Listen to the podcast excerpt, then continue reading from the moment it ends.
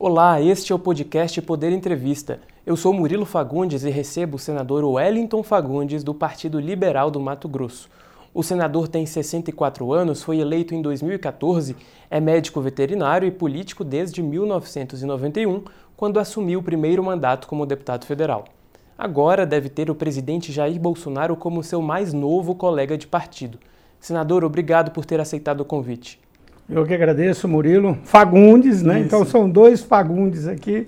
Não somos parentes, mas Isso. somos amigos, né? Isso aí. E como você falou, realmente eu tive a oportunidade de estar na Câmara dos Deputados 24 anos com o presidente Bolsonaro. Ele como deputado, fomos eleitos no mesmo ano e depois, agora eu fui eleito senador e ele é presidente da República. Portanto, é claro que para todos nós do PL, é uma honra muito grande ter o presidente da República no nosso partido. É um partido organizado, um partido que hoje temos 43 deputados federais, portanto, o terceiro maior partido é, na Câmara, e com a expectativa de chegar ao presidente, claro, para crescer muito mais o PL, mas acima de tudo, para ajudar o Brasil. E é nesse projeto que nós estamos muito é, firmes com a filiação do presidente Bolsonaro, que está prevista agora é, para o próximo dia 30. dia 30, né, na segunda, terça-feira, e construindo exatamente esse trabalho para que a gente receba o presidente, receba todos os companheiros do presidente e que possa abrigar com harmonia toda essa, esse novo partido, aliás, esse partido estruturado, esse partido que com certeza será um dos maiores partidos do Brasil. Perfeito. Agradeço também a todos os ouvintes que acompanham a este programa. Essa entrevista está sendo gravada no estúdio do Poder 360, em Brasília, em 24 de novembro de 2021. Para ficar sempre bem informado, siga o Poder 360 em sua plataforma de áudio favorita. Ative as notificações e não perca nenhuma informação relevante. Senador, eu começo a entrevista perguntando, claro, sobre a filiação do presidente marcada para o dia 30. Tudo pronto para receber o presidente? Tudo acertado? Bom, a gente conversou muito, né? Foram muitos meses de reuniões, é, até porque também o PL sempre teve a preocupação de ajudar com que o Brasil pudesse enfrentar as dificuldades. Né? Então, por isso, nós preparamos bastante, é, amadurecemos muito. Aliás, nós queríamos que o presidente tivesse filiado dia 22, uhum. né? porque é o número emblemático, é o número do partido, será o número do ano da reeleição. Mas, olha, é, exigiu-se cuidar de mais detalhes. Então, por isso, agora, no dia 30, está bem, mas muito maturado esse trabalho. Uhum. É, mapeamos o, o, Brasil inteiro, é, conversamos muito e acreditamos que vamos construir um partido realmente que vai dar condições para o presidente, acima de tudo, ter uma boa governabilidade, porque nós temos responsabilidade com o Brasil nesse momento, né? Estamos aí digamos, passando pela pandemia, e isso foi é, um problema no mundo inteiro. Todas as economias do mundo sofreram. A Alemanha agora está vivendo um problema. Né? Então, nós temos também, primeiro, a responsabilidade de ajudar o presidente Bolsonaro a resolver, ou pelo menos minimizar o problema de, daqueles desempregados, que são muitos, muitos milhões de desempregados nós, por isso, temos que garantir o auxílio para que essas, essas pessoas possam é, sobreviver. Também um grande trabalho do nosso PL, que foi a micro e pequena empresa, apoiar os pequenos empresários, e podemos Sim. discutir, são vários projetos. Então, o nosso primeiro trabalho é a governabilidade e ajudar a criar oportunidades no Brasil e também ganhar as eleições. Okay. Aí, para isso, nós precisamos construir uma boa base. Ok. Senador, o senhor é um dos integrantes do partido que participam dessa negociação entre a presidência nacional do PL e o presidente Bolsonaro. Né? Nessa semana o senhor teve numa reunião ah, com o presidente Valdemar Costa Neto e com o presidente Bolsonaro. Hoje esteve numa reunião com o presidente Valdemar. Como tem sido essa relação dos dois? O senhor presenciou ah, tá, a relação é tranquila, os dois ah, conversam. O que, que o senhor pode nos dizer, dizer para quem nos assiste sobre essa, essa relação do presidente nacional da sigla e do presidente da República? Olha, são duas grandes lideranças, né? O Valdemar, como eu disse, nós fomos é, eleitos também em 1990, começamos em 91, e todo o partido teve seus altos e baixos, né? É, na construção, na vida. E o Valdemar teve muitas oportunidades e também muita experiência. Então ele é uma pessoa madura, uma pessoa equilibrada e que tem feito do PL, eu diria talvez, o partido mais organizado do Brasil. É, por isso também é um atrativo para o presidente chegar num partido que tem é, um, um fundo eleitoral organizado, tem uma contabilidade organizada, tem uma estrutura administrativa e também é, a representatividade no Parlamento Federal, é, em assembleias, né? Também nas câmaras de vereadores, que é a base de tudo. Então ele vai encontrar, com certeza, um dos partidos mais, organizados do Brasil. E outra coisa, o presidente Bolsonaro é uma pessoa muito extrovertida, né? Brincalhão até às vezes, né? gosta de, de conversar sobre tudo, inclusive. Quando está muito tenso, ele entra com a brincadeira e parece que distensiona. Então isso facilitou muito né? a espontaneidade do presidente Bolsonaro, mas, claro, a responsabilidade dele também, porque é, ter, que encontrar, ter que ir para um partido é, onde ele vai ter novos companheiros, ele sabe da, da, também de toda a dificuldade, que é construir essa aliança. E o presidente é, Valdemar também, eu sempre digo que o Valdemar é um caça-talentos. Tem aquele programa de televisão, né, o caça-talento. O Valdemar sempre foi assim, buscar pessoas que possam fortalecer o partido. E aí a gente poderia citar inúmeras né, pessoas, mas a começar pelo Álvaro Vale, que era o nosso grande é, orientador e que, junto com o Valdemar, então ajudou a construir esse partido que é hoje essa realidade. Perfeito. Senador, o senhor fala das convergências né, entre o presidente e o PL, mas obviamente também haverá ah, divergências, né, como em todo partido. É, se reeleito, o senhor não teme que haja aí um, um tensionamento, por exemplo, a mesma situação que houve entre o presidente Bolsonaro e o PSL, ah, um racha interno, enfim, ah, e que às vezes esse trunfo né, que o senhor disse, diga, esse caça-talento que o, o Valdemar tem, acabe se virando contra o partido? Não há esse, esse medo? Muito diferente. Porque o PSL é um partido que não existia. Então foi exatamente é, com a candidatura do presidente Bolsonaro que foi eleito esse volume tão grande de deputados estaduais, federais, estaduais, enfim, é, governadores e também senadores da República. Aí passou a existir um partido e que acabou cri criando algumas discórdias, porque não era um partido orgânico. O PL não. O PL é um dos partidos mais antigos do Brasil. Por isso eu citei Álvaro Vale, mas é muito antes.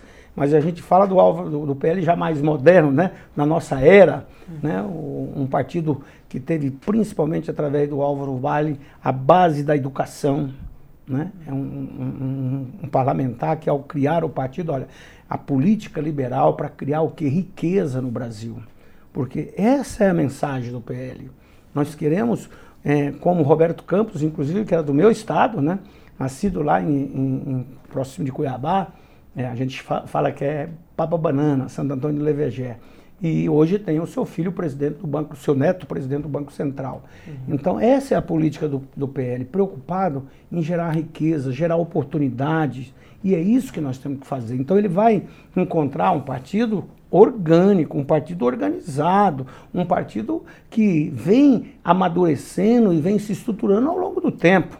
Então, é muito diferente do que foi a eleição é, do presidente Bolsonaro com todos que foram formar o PSL. Mas trazendo um exemplo concreto, senador, que até já aconteceu né, nessas primeiras semanas, foi ali, por exemplo, uma divergência entre o apoio firmado em São Paulo né, e, a, e a possibilidade aberta de, a, da, do, do, apoio do PL a partidos de esquerda, né, que aí depois veio aquela carta branca que foi aprovada a, lá na reunião do diretório. Então, o senhor acha que em cada divergência haverá, por exemplo, essa união para tentar contornar a divergência entre o que pensa o presidente Bolsonaro e, e, a sua base e entre o que pensa a maioria do diretório do PL? Sempre vai ser assim? O senhor, o senhor acredita nisso? Ó, a partir do momento da, da filiação do presidente Bolsonaro, é claro, é evidente que o projeto nacional de eleger o presidente da República é o projeto principal do partido, como, como seria de qualquer outro. Então, nós todos estaremos é, buscando exatamente tudo aquilo que for possível é, ir de forma legal, de forma harmoniosa, para construir internamente no partido, mas também na aliança, porque ninguém ganha sozinho. Né? É, nós vamos ter que fazer coligações é, para o plano nacional e, como também não tem verticalização, pode haver coligações diferentes. E aí, claro, nós temos que ter a humildade do diálogo, mas também de saber receber. Nós estaremos recebendo. Mas, claro, aqueles que vierem também têm que ter a compreensão que vão chegar numa casa pronta, numa casa arrumada, organizada. Então, não é muito mais fácil você, às vezes, alugar temporariamente um, um, apartamento que já está tudo pronto ou comprar uma propriedade já bem organizada, o que você ir fazer. Né? Não, é esse o caso, já está tudo pronto. Então, é, algumas situações locais haverão de existir. Né? E no próprio PL já aconteceu isso. Né? Às vezes o parlamentar, por uma condição de uma eleição, de uma eleição sair e depois voltar, e são muitos os no casos. No caso de São Paulo, especificamente, que é o que estava pegando né, para essa oficialização, o que, que o senhor pode dizer a quem nos assiste? São Paulo, por exemplo, é o partido, é o estado mais importante da economia, maior número de votos, de eleitores, né? Então, e o, e o estado do presidente Valdemar. Então, mais do que nunca ali existe a necessidade do partido é, dialogar de forma é, que todos compreendam que está vindo o presidente da República. Né? Então, no caso de São Paulo, havia inicialmente uma, uma, uma tendência de apoiar o, o atual vice-governador Rodrigo, mas o, o PSDB virou uma confusão, né? Esta semana. A gente não sabe o que vai acontecer com o PSDB, quem será o candidato do PSDB o Dória será candidato pelo PSDB? Né? Tudo isso são perguntas que ainda estão no ar. Mas em São Paulo, o presidente é, é Bolsonaro tem, claro, como um foco de um Estado extremamente importante. Existe a possibilidade, sim, do PL lançar um candidato a governador em São Paulo. Aí seria o candidato do PL, apoiando nome, o presidente e Bolsonaro. E o nome convergente dos dois, do, do presidente Bolsonaro e do, do, partido, no caso, né? Sim, Não sim. necessariamente o indicado pelo presidente Bolsonaro. Mas, por exemplo, o presidente Bolsonaro já falou da possibilidade de ser o atual ministro da Tarcísio. Infraestrutura, Tarcísio. Pode ser. Uhum. É um excelente nome, preparado, uma das pessoas que tem capacidade de discutir o Brasil como um todo, né? E São Paulo é a grande máquina, né, propulsora desse país. Então, o, o, o Tarcísio pode ser um excelente candidato, mas pode ter outro nome. Podemos também convergir um apoio. Então, o PL já sinalizou para o presidente Bolsonaro que o principal projeto em São Paulo é aquilo que for mais importante para o presidente Bolsonaro, para a eleição do presidente Bolsonaro, que será o nosso candidato. E assim em todos os outros estados. Ok, então agora para o Mato Grosso, que é o estado do senhor. Para o senhor, a, a, vinda do presidente é, é, boa, né? O presidente é bem avaliado, foi é, bem votado nas últimas eleições. O senhor acredita que o desempenho de, do, de Bolsonaro continuará tão bom como foi em 2018 nas próximas eleições em Mato Grosso e no Brasil? Como que o senhor avalia o cenário uh, para o próximo ano? Mato Grosso é uma coisa certa. É o Estado, hoje, que indica a maior aprovação do presidente Bolsonaro. Porque é um Estado que a economia nossa está crescendo. Nós estamos aumentando a nossa produção, aumentando a produtividade. Um Estado que praticamente é, precisa de gerar é, é, empregos e que tem muitas oportunidades. A nossa preocupação hoje com Mato Grosso, e eu sou relator, inclusive, do Ministério da Educação, é exatamente é qualificar o nosso trabalhador. Por isso eu tenho trabalhado muito. Criamos mais uma Universidade Federal é, de Mato Grosso, a segunda, na minha cidade, Rondonópolis. Agora estamos incentivando muito o, estudo, as, as, escolas técnicas profissionais, que é o Instituto Federal de Educação Tecnológica. Ou seja, Mato Grosso é um estado novo, que está tudo acontecendo. Estão desenvolvendo muito. E o presidente Bolsonaro tem dado um apoio muito grande à produção rural desse país. Então a aceitação do Bolsonaro em Mato Grosso chega a ser mais de 70%. E é importante dizer que mesmo no auge do presidente Lula, o PT não ganhou a eleição em Mato Grosso. Então, é um Estado muito forte, ruralista, e que o presidente Bolsonaro terá, tem e terá uma boa votação. E, claro, como eu sou do Mato Grosso, né, é, a vinda do presidente Bolsonaro para o PL, com, com certeza será muito importante nas eleições de Mato Grosso. E no cenário nacional? E no cenário nacional, é uma eleição polarizada, né? Todos sabem que a eleição será muito polarizada. Hoje, é, se forem candidatos os dois, né, os dois nomes aí, Lula e Bolsonaro, é uma eleição que praticamente não está sobrando espaço para a terceira via. E ninguém se apresentou até agora nesta terceira via como uma, uma candidatura viável. Então, o ex-juiz Sérgio Moro não é ameaça para a direita e para o presidente Bolsonaro? Eu acredito que o juiz Sérgio Moro hoje ainda tira mais votos do presidente Bolsonaro. Isso tem a tendência. Mas nós acreditamos muito, as pesquisas, não é, não é nem nós acreditamos, é o que mostra as pesquisas. Ontem mesmo eu conversei com um pesquisador de renome, Paulo Guimarães, do GPP, e falamos quase duas horas. Então ele, a análise dele não é análise pessoal, é análise científica em cima de estatísticas. E hoje a estatística é muito forte para a polarização.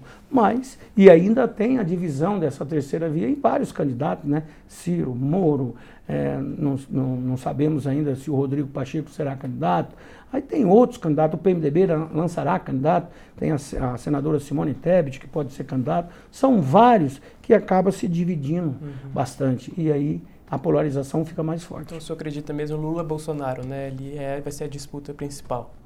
Acredito que é com tendência de ser uma eleição de dois turnos, né? E aí hoje, pela, pela situação de hoje, eu espero e vamos trabalhar para isso com a chegada do presidente Bolsonaro para a gente melhorar a economia no país. No, agora nós estamos saindo da pandemia. Eu trabalhei muito, você sabe, né? Até me chamam hoje de homem, da vac... homem vacina no, no Congresso, porque apresentei o projeto autorizando com que a indústria de saúde animal pudesse fabricar vacina e hoje nós já estamos aqui praticamente comemoramos. Essa semana eu fui na Fiocruz, a semana passada estive no Butantan e o Brasil hoje já posso te garantir, garantir a todos os brasileiros, nós já temos no mínimo quatro vacinas com 100% de tecnologia nacional prontas para já ir a teste. No dia 29, nós vamos em Salvador, na Bahia, para aplicar a primeira vacina 100% brasileira no braço de brasileiro. Então isso é uma revolução. Então nós temos com isso a certeza que o Brasil, para o ano que vem, terá vacina para todos os brasileiros e ainda vamos exportar a vacina. Olha, sair de um país que dependeu de respiradores, até de oxigênio, para poder hoje ser um exportador. E é isso que nós temos que fazer: gerar oportunidade, gerar emprego aqui no Brasil. Senador, é, a pauta da vacina é muito cara para o senhor, o senhor é um defensor da vacina, mas para o presidente Jair Bolsonaro, ele não defende publicamente a vacina. O senhor acha que vai ser essa, esse vai ser um dos pontos ah, importantes para a campanha ah, do próximo ano? E como que o senhor vai lidar com divergências como essa? Olha, mas o presidente, ao contrário, ele incentivou através do Ministério da Ciência e Tecnologia, são, estão sendo investidos em 14, 14 pesquisas de vacina no Brasil. Por isso que eu estou dizendo, nós temos a garantia de ter no mínimo quatro já. O Ministério da Ciência e Tecnologia, nós trabalhamos muito para isso, liberou muito dinheiro para essas pesquisas. Então, a posição pessoal tem que ser diferente da pessoa do governo. Você acha Por que são isso, duas posturas diferentes, a do governo e a do presidente? Tem que ser assim. Eu posso ter uma linha de pensamento, mas eu tenho que agir com a responsabilidade de um governo. Então, você trabalhar com política de Estado e, para, e trabalhar com política de governo tem necessidade de ter as políticas de Estado, que são perenes, as políticas de governo, que são aceitas para aquele momento, mas a posição pessoal também, ela pode ser externada, mas o governo não é obrigado a executar aquilo que só que pensa o, a pessoa do presidente. Por isso, ele é um democrata, ele aceita isso. Eu já vi várias vezes o presidente falar: não, eu quero ser questionado, eu gosto da briga. Esse é, é o perfil do presidente Bolsonaro. É um homem que gosta de externar, de falar de forma aberta. Às vezes até é estranho para alguns, né? Ouvir, porque ele fala até, é, fala até coisas assim é, que eu diria que são chocantes, né? Para alguns, né? Fala muita, é, muita brincadeira, para outros Ele brincou muito nessa reunião com muito. o presidente Valdemar. Aliás, eu peguei um táxi agora quando eu fui lá em, em, é, na Fiocruz, um taxista lá no Rio de Janeiro, um flamenguista, muito falante. E ele falou: olha, eu voto no presidente Bolsonaro porque no governo dele não teve roubalheira. Agora, eu, se, eu, se eu pudesse falar para ele, eu ia falar para ele assim: ó, eu gosto das bobagens que o senhor fala, mas como presidente da República, o senhor se contém um pouquinho mais. O senhor acha um que. simples. Aproveitando, o senhor acha que essa vai ser uma das indicações do PL para o presidente Bolsonaro, para ele conter um pouco essa, a, às vezes até essa agressividade ou essa brincadeira, essas brincadeiras em excesso? O senhor acha que o partido vai influenciar na estratégia dele ou ele vai estar livre para fazer a campanha como fez? Nós não queremos mudar a a figura pessoal, a capacidade é, de liderança do presidente Bolsonaro. Não. Cada, cada, cada pessoa ele tem o seu jeito de ser e ele não vai mudar e não deve mudar. Agora, é claro, nós vamos contribuir, porque o presidente Bolsonaro ele, ele é muito claro, uma política de direita. Nós somos um partido de centro, então o governo terá uma tendência maior de centro-direita. Né? E vamos aceitar sim. Aquilo, ah, mas o, o Bolsonaro tem gente que gosta dele que é de extrema direita. Vamos respeitar, vamos dialogar. Esse é o papel principalmente do PL. Senador, só para encerrar essa parte da filiação do presidente, uh, queria saber se uh, o vice, sobre o vice-presidente já foi discutido alguma coisa? Uh, nessas conversas, o presidente deu alguma condição, o partido deu alguma condição? O que, que o senhor pode nos dizer sobre isso? Bom, como eu disse, nós temos que fazer alianças, né? Um partido que está muito próximo hoje é o PP. Então tem uma grande tendência é, do PP, que é um partido também estruturado, poder indicar o vice, mas não necessariamente. Eu acho que o vice, normalmente, ele é decidido na última hora, né? já no finalzinho. Então, é, eu acho que será uma construção dessa aliança que vamos trabalhar daqui até as convenções, que acontecerão o ano que vem. Então, daqui até lá tem muito trabalho na construção do governo, ou seja, na, na construção, porque o governo é a construção todo dia. Né? E essa é a vantagem do próprio presidente Bolsonaro. Ele aceita mudar. Muitas coisas. Ele, que... ele citou algum nome? Não, não, não, não, não, citou, não se especulou nenhum nome de vice até agora. Uhum. Né? É, não se especulou. A única coisa que a gente tem é uma entrevista do Flávio Bolsonaro dizendo que o, o é provavelmente para formar um novo governo, uma nova composição, deverá ser um outro vice. Mas não diz que será também. Né? Tem um, um, o vice-presidente atual, é uma boa pessoa, tem ajudado o governo, né? mas não sei, não foi discutido essa questão. Ok.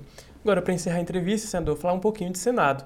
Uh, o Senado discute a PEC dos precatórios, que é uma pauta muito importante para o governo. Uh, como que o senhor acredita que esse imbróglio vai se fechar? Acha que o governo vai conseguir um texto uh, ali unânime entre os senadores e o executivo?